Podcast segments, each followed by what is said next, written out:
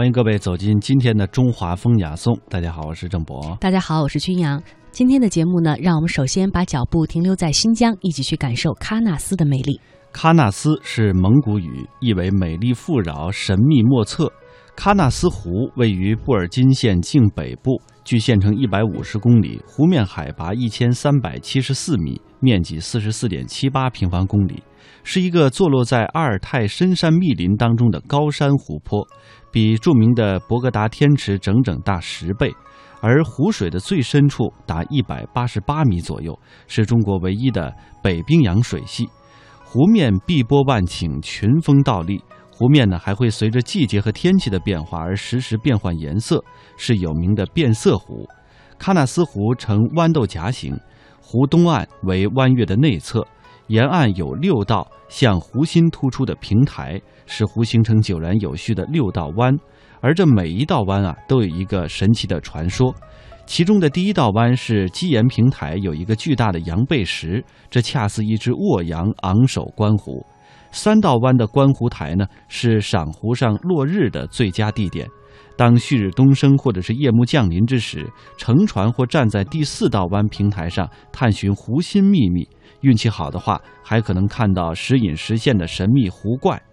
北端的入湖三角洲地带，大片沼泽湿地与河湾小滩共存，地形也是平坦开阔的，各种草类与林木共生，一派生机勃勃的景象。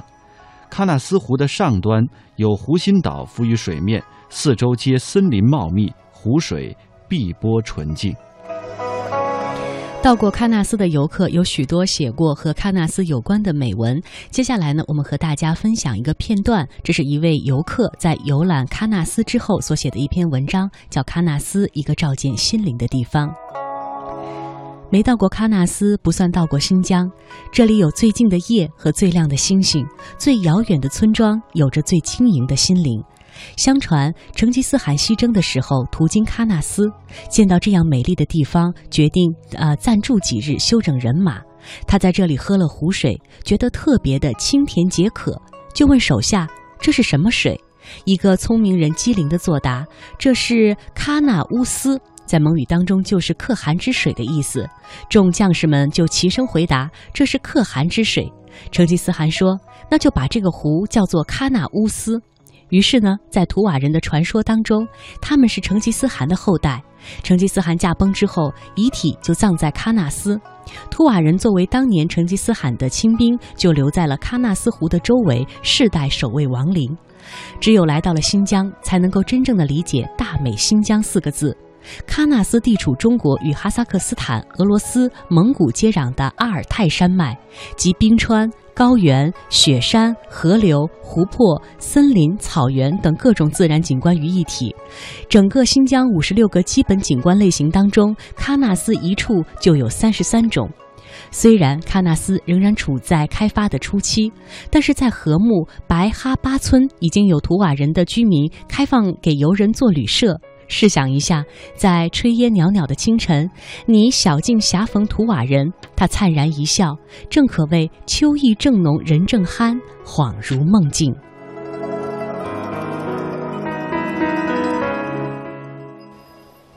假如给你一段空白的时光，你会选择与喀纳斯同行，用喀纳斯的湖水将空白。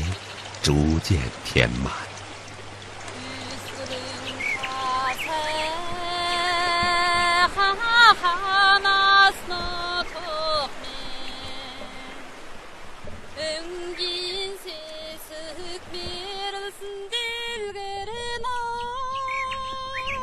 聆听一段清脆潺潺的水声，就这样走进喀纳斯的春天。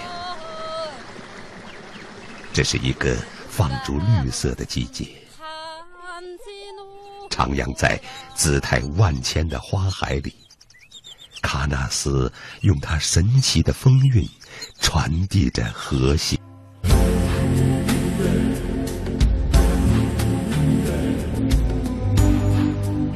喀纳斯位于新疆维吾尔自治区的布尔津县境内，与俄罗斯、哈萨克斯坦。蒙古接壤。喀纳斯湖形成于距今约二十万年前的第四纪冰川时期，总面积约四十五平方公里，湖水最深处达一百八十八米，是中国最深的高山淡水湖泊。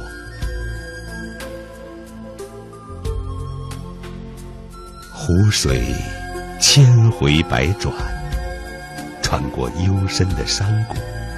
穿过寂静的林荫，在天地之间，画出了一条最有韵致的优美曲线。当年，成吉思汗的军师耶律楚材远征西域，途经喀纳斯时，被这里的美景吸引，他忍不住挥毫泼墨，写下了动人的诗篇。谁知西域逢佳景，始信东君不识情。远沼方池三百所，澄澄春水一池平。在一片温煦的和风中，闻到熟悉的气息。仿佛多年前与这里的草木、湖水有过清澈的相遇。无论带来多少尘世的烽烟，无论这里隐藏了多少清幽的秘密，就在此刻，已彻底融入喀纳斯洁净的风景里。岁月来去无声。世代生活在这片土地上的人们，早已与自然生息与共。居住于此的蒙古族图瓦人，是中国一个特殊的族群，总人数仅两千多人。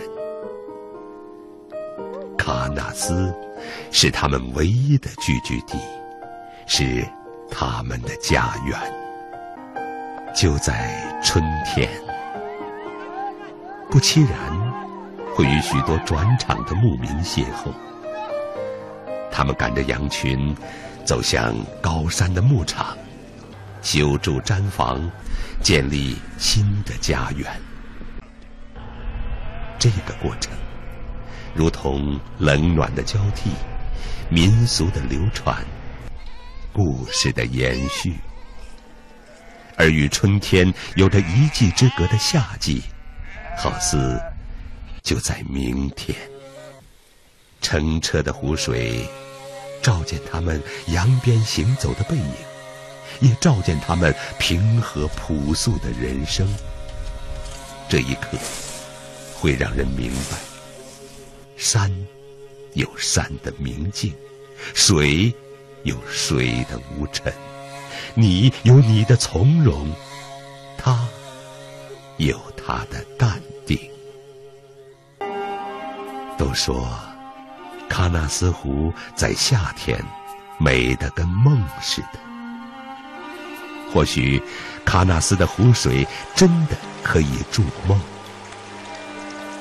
无论是过客还是工人，都可以酝酿一段属于自己的梦。将梦寄存于此，待到来年再来开启，或者借着喀纳斯的山水情境封存一生。夏天的喀纳斯湖总是充盈着朦胧的雾气，迷幻的雾让人恍若游弋在瑶池仙境。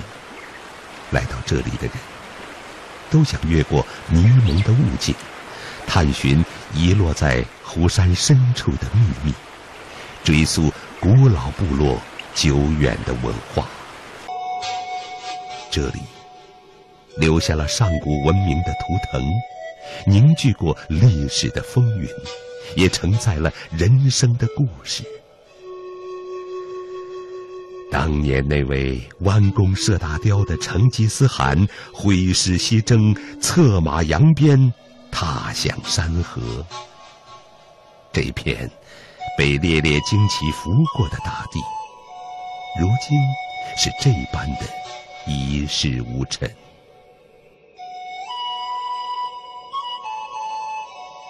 一段千秋往事，就这样将喀纳斯纯净的湖水填满。月光落在湖中，倒映出清凉的影。炊烟升起的时候，是牧民们朴实的生活。他们。无论经历多少次迁徙的命运，无论接受多少次聚散的轮回，喀纳斯是永远温暖的家。就在这蓝天白云下，就在这木屋毡房里，香喷喷的奶酒，热腾腾的奶茶，会让每一个人既放下沉重的行囊。秋天的喀纳斯，犹如一幅绚丽多姿的画。白云是背景，湖水为底色，生命是情感。高山层林，云波泛木，牧民们牧着牛羊的身影，都定格在画中。挺拔的白桦，高耸的落叶松，苍劲的五针松，还有端正的云山和秀丽的冷山，铺展成磅礴的画卷。秋天的湖，像是大自然布下的一盘棋，茂盛的风景是落在水面上的棋子。行走在其间，看棋子错落而不纷乱，繁密而不喧嚣。面对着秋日高远的云天，湛蓝的湖水，便甘愿一生为之守候。停住匆匆行走的步履，低头在一面苍茫的湖水中沉思。深秋的湖水成了乳白色，仿佛白云落入湖中。是季节，在喀纳斯的湖面上变换着不同的色彩。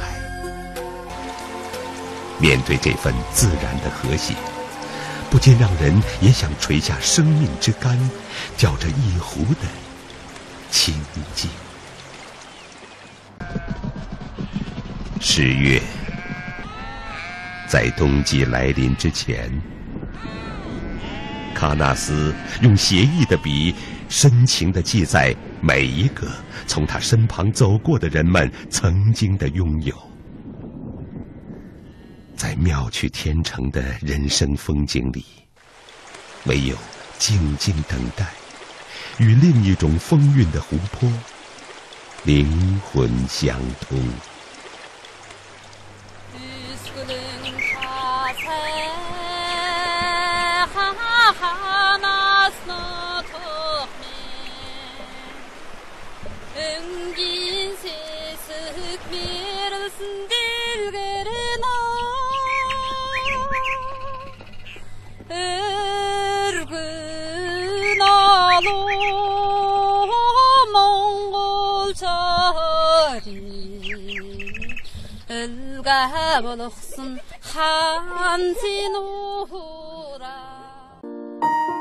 如果说走过春夏秋，喀纳斯的群山和湖水带给人们的只是一份惊喜的话，冬天的喀纳斯让人感到的则是一种震撼。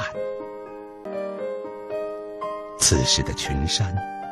分明是一幅经过沟村点染过的雪国山水画，喀纳斯湖也一改往日的碧波荡漾，冰层平坦无垠，任由马爬犁纵横驰骋，引发人们无尽的想象。厚厚的冰湖下，隐藏了一段关于湖怪的传说，连同古老的记忆和图瓦人的往事。都沉落在湖底，在这片冰雪的世界里，还有一种温暖不会冰封。与喀纳斯湖朝夕相处的图瓦人，即将迎来辞旧迎新的时刻。太阳下山后。奇特的砸牛骨头仪式，就依次在每一户家中举行。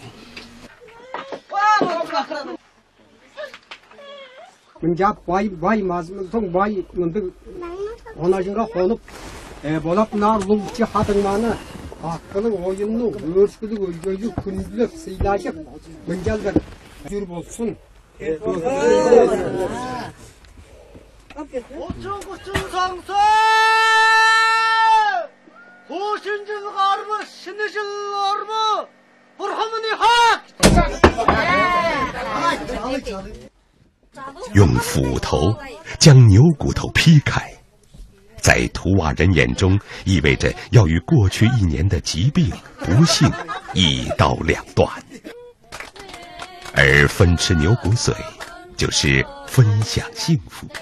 希望在新的一年里，大家都能够健健康康的生活。他们的祖先是驰骋疆场的英雄，迁徙到这片人间净土，做了雪域深山的隐者。他们将命运交付给喀纳斯纯净的天空，从此。平和是生活的姿态，从容是永远的情怀。雪落无声，喀纳斯湖一片晶莹澄净。为了这面圣洁之湖，为了这片玉湖冰心，多少人披星戴月，在。雨雪风霜中追寻，沿着先人的脚印，一路感动，又把感动留给后来的人。而朴实的图瓦人看着来往的过客，一如既往的平静着，不会为谁而把喀纳斯的故事更改。所以，在这一面湖水前，看见自己心底的那一面湖水轻盈的流淌，就会明白，有那么一处源泉，是通往春天的方向；有那么一个家园，是存放幸福的地方。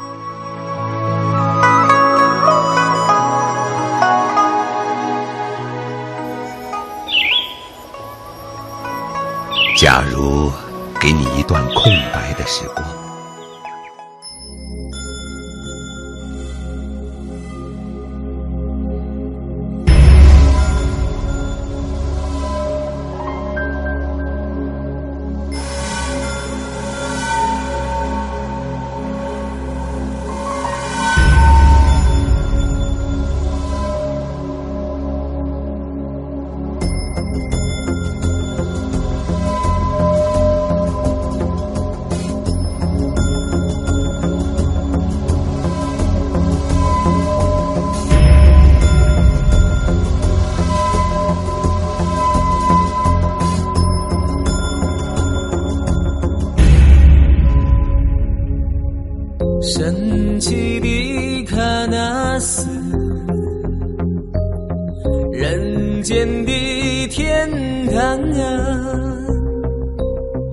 装扮过的湖水，倒映白毡房。千百年的雨雪，汇聚这地方